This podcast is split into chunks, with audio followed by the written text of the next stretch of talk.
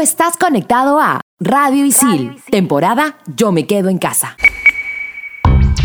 Bienvenidos a Expansión Geek, temporada Yo me quedo en casa por Radio Isil. Yo soy Gustavo, más conocido como Tungling, y hoy hablaremos sobre el nuevo juego de Crash Bandicoot. Yo soy Hulk, ya conocida como Pinky Dinky Doo, y también hablaremos de Alien, la película que aterrorizó a toda una generación. Yo soy Manuel, más conocido como Frijolito, y te contaremos todas las novedades del iOS 14. Así podrás potenciar todos tus productos Apple. Manda partida.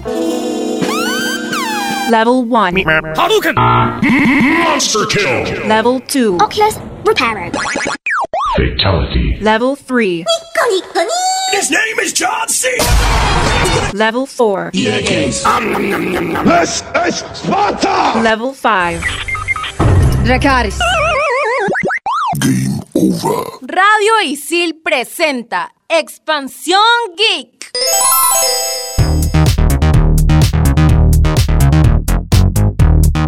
Crash Bandicoot es un juego de plataforma creado y desarrollado por Naughty Dog para PlayStation. Fue publicado en 1996. Considerado el mejor juego de su categoría, las plataformas en tres dimensiones, el primer título vio la luz en PlayStation y mantuvo el récord mundial de copias vendidas de un mismo juego. Sony posee la trilogía original del Bandicoot más famoso de la historia. La primera se lanzó en 1996 con el nombre original de Crash Bandicoot. La secuela apareció un año después y tuvo como título Crash Bandicoot 2 Counter Strike Back. Y para finalizar, la tercera edición fue lanzada en 1998 con el nombre Crash Bandicoot 3 Warped. Después de la trilogía se lanzó en PlayStation 1 la primera entrega hecha por Naughty Dog, la cual era Team Racing, abreviado a CTR, cuyo formato de juego es el de carreras, la cual buscaba competir con la franquicia sacada por Nintendo Mario Kart. Originalmente, el personaje fue creado con el propósito de ser la mascota de Sony en su primera consola, PlayStation. Sin embargo,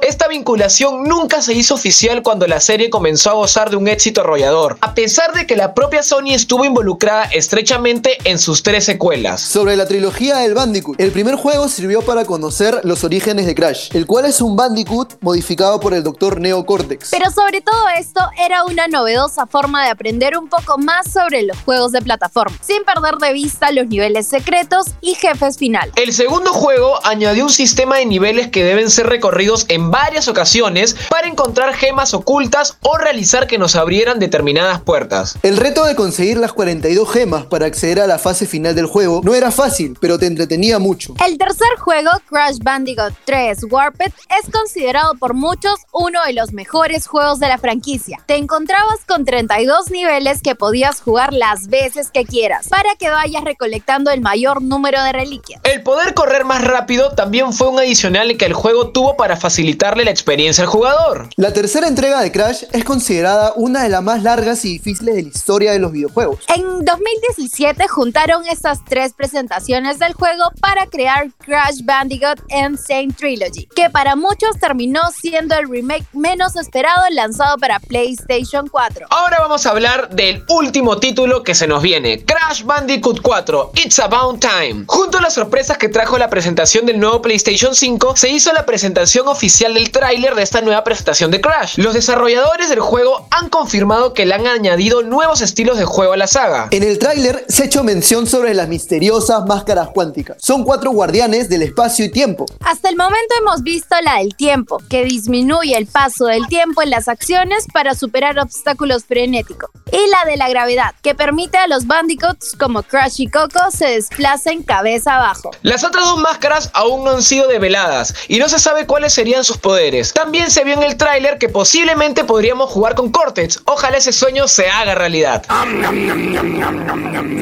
Expansión Geek. Debo admitir que Crash Bandicoot es uno de mis juegos favoritos, pero, pero yo le tengo un amor especial al Crash Team Racing o más conocido como Crash Carreras. Yo de niño jugué bastante los Crash, este, pero opino igual que tú. Uno de los que más me gustó fue el Crash Team Racing. Me gustaba mucho que tenía como que su modo historia en un juego de carreras. Eso me parecía un poco fuera de lo habitual y eso era como que su enganche especial. Bueno, al menos yo me vacilé un montón con Crash Team Racing. Yo lo compré digital, pero ¿ustedes cómo compran sus juegos, chicos? Uy, no, digital a mí me da miedo, porque tantas cosas que pasan con las tarjetas y todo. No, yo soy fan del, del físico, a pesar de no tener un PlayStation 4 ahorita, por muchos motivos, yo prefiero comprarlo en físico. Bueno, yo sí actualmente compro bastante digital, pero igual que Hulz, al principio yo también tenía bastante miedo. Te hablo del 2013, 2012, pero me quitó el miedo lo que sería Steam y ahí poco a poco con Blizzard, después Nintendo y así poco a poco. Me gustan algunos juegos en especial comprarlos en físico por un cariño especial o coleccionismo, pero Hulz, yo te recomiendo que si tienes miedo, muy aparte que eh, lánzate al vacío, no va a pasar nada, pero igual por si acaso te doy unas recomendaciones y también para Manu, aunque yo creo que ella debe saberlas porque si ella compró el Crash sin ningún problema, pero obviamente vamos a decirlas, ¿no? Hay que intentar usar tarjetas de créditos, ya que las de débito no tienen un nivel de prevención para fraudes. Otra recomendación también sería eh, usar PayPal o pago efectivo o por último unas tarjetas prepagos como las que venden en Amazon para la Nintendo eShop o el PlayStation Network. Y bueno, también hay que crear una buena contraseña a base de combinación de números y letras. Y si tú eres así como yo, de la Full PC Master Race, yo te recomiendo que tengas un buen antivirus y que siempre, siempre, siempre tengas tus navegadores actualizados. Y ya, si te crees así súper loco de la seguridad, trata de bajarte un VPN para que estés cambiando tu IP a cada rato. Chicos, espero que sus recomendaciones me sirvan y a los oyentes también, pero si nos pasa algo, pues ya sé dónde buscarlos. Recuerda que estás aquí en Expansión Geek temporada Yo me quedo en casa por Radio y sí. Historia, ciencia, arte y mucho más contado en pocos minutos. Explícame esto. Estrenamos los jueves. Estos son los archivos G12235. 545. E.T. el extraterrestre es considerado por muchos medios como el peor juego de la historia. Nació inspirado en la película de Steven Spielberg y se perfilaba para hacer todo un éxito como su homónima del cine, pero terminó fracasando porque nadie sabía cómo jugarlo. Tenía un objetivo súper simple, con mecánicas sencillas, pero ningún jugador sabía cómo emplearlas, ya que el juego no te indicaba nada ni existía un tutorial. Tanto fue su fracaso que por muchos años se corrió el rumor de que Atari se había deshecho de los cartuchos enterrándolas en un desierto. Años más tarde este rumor se volvió realidad. Si bien no se sabe si fue la empresa, lo cierto es que Atari nunca se pudo recuperar de esto, quebrando más adelante. Expansión Geek. Vuelta aquí en Expansión Geek, temporada Yo me quedo en casa por Radio Isil. Yo soy Soncal Breaker y me encuentro junto con Jules y Gustavo. El 2020 nos está trayendo un montón de sorpresas, muy aparte del coronavirus y otros tipos de cosas que se están presentando, pero todo el mundo está esperando con ansias o esperando con temor la llegada de los extraterrestres. Y más o menos por ahí es el tema de hoy. Correcto, Jules. Eso sería lo último que nos podría pasar, que nos invadan los extraterrestres. Pero bueno, yo soy muy fan de un tipo especial de extraterrestre. Para ser más específico, Alien. Así es. Hoy hablaremos sobre la saga Alien, proveniente del cine de ciencia ficción y terror, con 20th Century Fox en 1979 se lanzó Alien el octavo pasajero. A partir de esta película se produjeron tres secuelas, dos precuelas, al igual que numerosos cómics, libros y videojuegos basados en toda la franquicia. Bastante antigua la película, pero hay algunas películas que están relacionadas a esta, que son Alien vs Depredador, Alien vs Depredador Requiem, que están basadas en la franquicia que hace la combinación del universo de Alien con la saga cinematográfica de Depredador. Pero ahorita vamos a hablar exactamente de la franquicia de Alien. Vamos a ser así bien específicos, así que vamos con el orden cronológico canon de las películas. Y empieza con Alien, el octavo pasajero, que se estrenó, para ser exactos, hace 41 años. El aniversario fue el 22 de junio. ¡Wow! Y bueno, les cuento un poquito de la sinopsis de la película, chicos. La tripulación de la nave espacial Nostromo, junto a la teniente Ellen Ripley, visita un planeta desolado después de recibir una señal desconocida de una nave extraterrestre abandonada y en ruinas. Mientras la tripulación del Nostromo explora la nave, uno de ellos encuentra lo que parece ser una especie de huevos y uno de ellos se abre y sale una criatura que se adhiere a su rostro y lo deja inconsciente. Un tiempo después, este parásito muere y el miembro de la tripulación despierta, aparentemente en buen estado de salud. Sin embargo,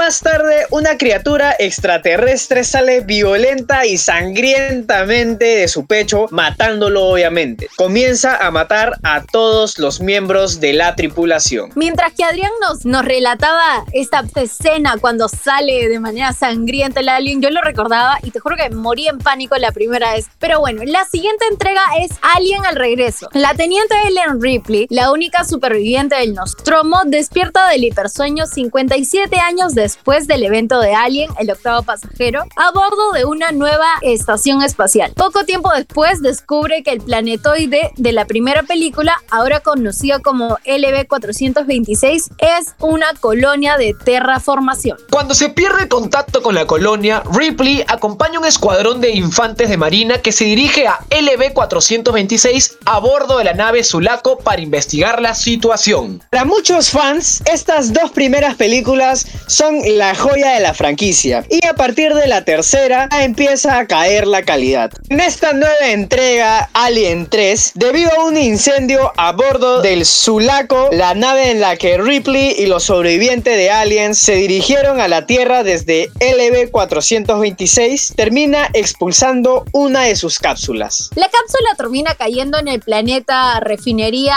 prisión Fiorina Fury 161, siendo Ripley la única superviviente sin saber que había un huevo en la nave. Una vez en tierra, la criatura utiliza un perro y en la versión extendida un güey como huésped y nace en la prisión y comienza a matar a todos los reos que se encuentra. Ripley luego descubre que también hay una alien reina creciendo dentro de ella. Al final Ripley decide sacrificarse para que la alien reina no caiga en malas manos. Tantos años después de los eventos de esta película, ya en Alien Resurrección, descubrimos que Alien Ripley, she's alive, en realidad es clonada y la alien reina es extraída quirúrgicamente de su cuerpo con el United Systems Military, literalmente ejército de los sistemas unidos. El ejército pretende criar los xenomorfos para poder estudiarlos a bordo de la nave espacial Auriga, usando humanos raptados y llevándolos a ellos por mercenarios para usarlos como huéspedes de estas criaturas. Aunque tienen éxito en la clonación de Ripley y el nacimiento de los xenomorfos, una vez estos llegan a edad adulta, escapan de sus jaulas provocando el caos dentro de la nave. Al mismo tiempo que Ripley y los mercenarios tratan de escapar y destruir el Auriga antes de que llegue a su destino, la Tierra. Tenemos una precuela un poco controversial, Prometeo. Esta es una película estrenada en el 2012, dirigida por Riley Scott, el primer director de la saga. Si bien en esta no se muestran xenomorfos, toma lugar en el mismo universo de la saga,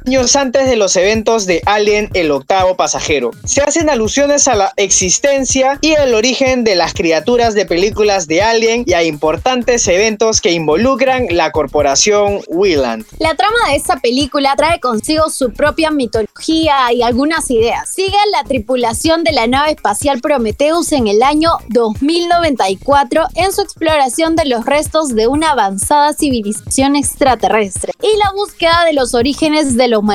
Y para terminar esta lista de películas, sigue Alien Covenant, que es la segunda entrega en la serie de precuelas programadas de Alien y la sexta entrega en general en la serie de películas de Alien, así como la tercera dirigida por Ridley Scott. Sigue a la tripulación de una nave colonizadora que aterriza en un planeta desconocido y hace un descubrimiento aterrador. Cabe recalcar que supuestamente iban a hacerse dos o tres películas más hablando del origen de El octavo pasajero, lamentablemente por la taquilla de las películas se canceló el proyecto. Yo soy muy gran fan de la saga, así que en verdad estoy un poco triste porque yo sí hubiera querido con mucho corazón y alma esas precuelas, pero bueno, es lo que hay. Justo que lo mencionas, Gus, que ya no se van a ver más películas de aliens, tenemos un pequeño regalito para esas personas. Los videojuegos. Correcto, Adrián.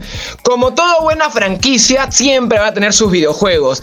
Y aunque no lo crean, chicos, el primer juego de Fue para la Atari y era como un Pac-Man pero de Alien. Tú eras un humanito y te perseguían xenomorfos, así todos cuadraditos, así en, bits antiquísimos. Pero ahorita vamos a hablar exactamente de dos juegos que han sido muy queridos por los fans. También hay que decir que han habido muy buenos juegos de Alien vs Depredador, pero como les dije al principio de este bloque, vamos a hablar exclusivamente de Alien. Y empezamos con Alien Isolation. Es un videojuego de horror de supervivencia y sigilo en primera persona. The Creative Assembly, que es la desarrolladora del juego, describió a Alien Isolation como un juego horror de supervivencia y con eso en mente diseñaron el juego lo más parecido a la película de Ridley Scott, Alien, el octavo pasajero. Y no como Aliens, el regreso de James Cameron, que obviamente será mucha más acción y disparos. A diferencia de la mayoría de los demás juegos de la franquicia, en Alien Isolation solo hay un xenomorfo en la mayor parte del juego y este no puede ser eliminado, haciendo que el juego deba utilizar tácticas de sigilo para sobrevivir. Aunque el juego cuenta con algunas armas, estas son solo letales contra humanos y androides. En lugar de seguir un camino predeterminado, la inteligencia artificial del xenomorfo ha sido programada para cazar activamente al jugador utilizando su vista, audición y sí,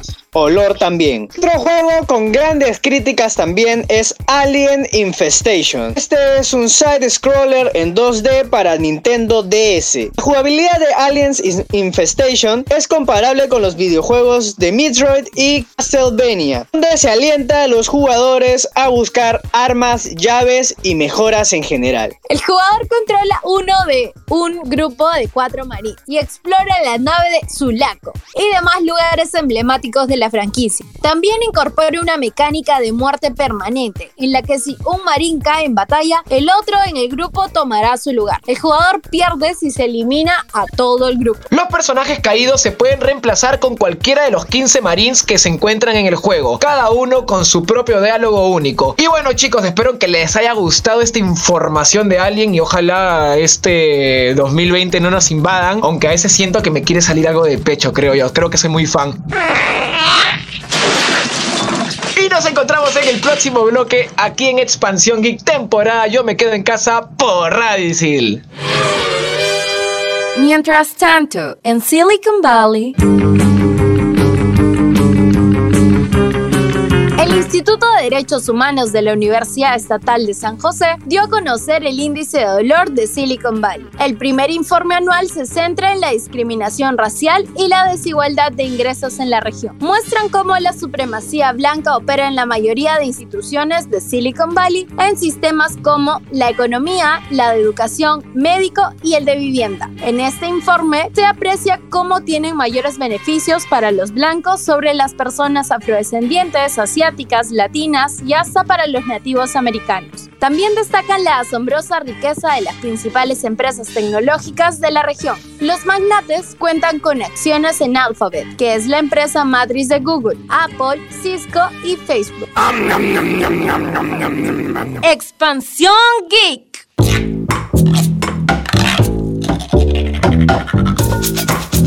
Al igual que el evento realizado por PlayStation, Apple no quiso quedarse atrás y realizó de manera virtual su evento WWDC 2020, donde se pudieron conocer grandes novedades. Una de esas fue la actualización de su sistema operativo iOS 14. Llegó la personalización a la manzanita. iOS 14 incorpora la biblioteca de apps, una especie de cajón de aplicaciones que nos permite ordenar las apps amontonadas de nuestra pantalla principal. En el menú se podrán encontrar todas las aplicaciones descargadas en una sola lista. También se podrán agrupar al estilo antiguo para tenerlas bien organizadas. En el nuevo sistema, cualquier app podrá convertirse en un widget. De este modo, las apps transformadas en widgets ocupan un espacio mayor al de un icono, mostrando así más información sin tener que abrirla. Ejemplo de ello son las apps de tiempo, el control de tus pulsaciones y la mensajería. Cambio relacionado con la interacción es la llegada del Picture in Picture, o los que venimos del mundo de Android como yo, conocemos como reproducción en simultáneo. De este modo, los usuarios pueden mantener la reproducción de un video sin que se interrumpa, si al mismo tiempo quieres usar la otra app del dispositivo. Aplicaciones de terceros, pero solo hasta un punto. Apple no hizo mucho ruido al respecto, pero iOS 14 permitirá que tú elijas la aplicación que quieres usar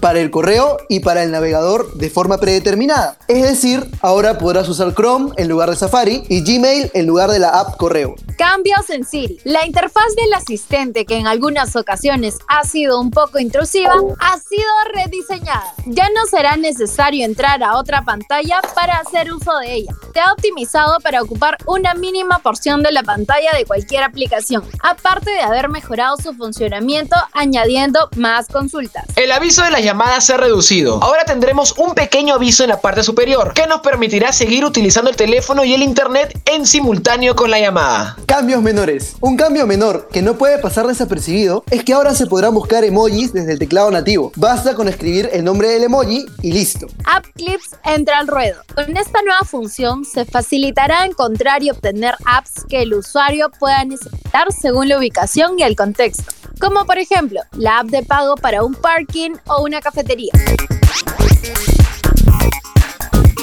Y la recomendación de esta semana es Space Force. La creación de la Space Force y la designación del general Mark Neard como primer jefe de operaciones espaciales lo llevan a trasladarse de Washington a Colorado, junto con su amargada hija y su mujer. En la base, el general de cuatro estrellas tendrá que tratar con todo el equipo y su jefe científico, el Dr. Adrian Mallory, intentando poner en pie un proyecto casi condenado desde su propio planteamiento. ¿Por qué verla? Muy sencillo. Primero, porque el protagonista es Steve Carell. Además, tiene grandes actores como John Malkovich y Lisa Kudrow, conocida por su papel de Phoebe en Friends. Esta serie es una sátira al manejo político de las Fuerzas Armadas de Estados Unidos y también al gobierno de turno. La primera temporada está disponible en Netflix. Esto ha sido todo en este episodio número 9, Expansión Geek, temporada Yo me quedo en casa por Radio Isil. Les ha hablado Son Breaker. Yo he sido Manuel, más conocido como Frijolito, y no le pierdan el rastro al iOS 14 que se viene con todo. Yo soy Hulk, ya conocida como Piki Dinky Doo, y recuerda que puedes vivir de nuevo la experiencia viendo las películas de Alien. Y yo soy Gustavo, más conocido como Tungling,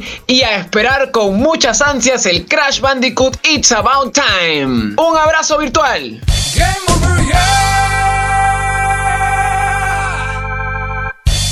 Tú estás conectado a Radio Isil, temporada Yo me quedo en casa.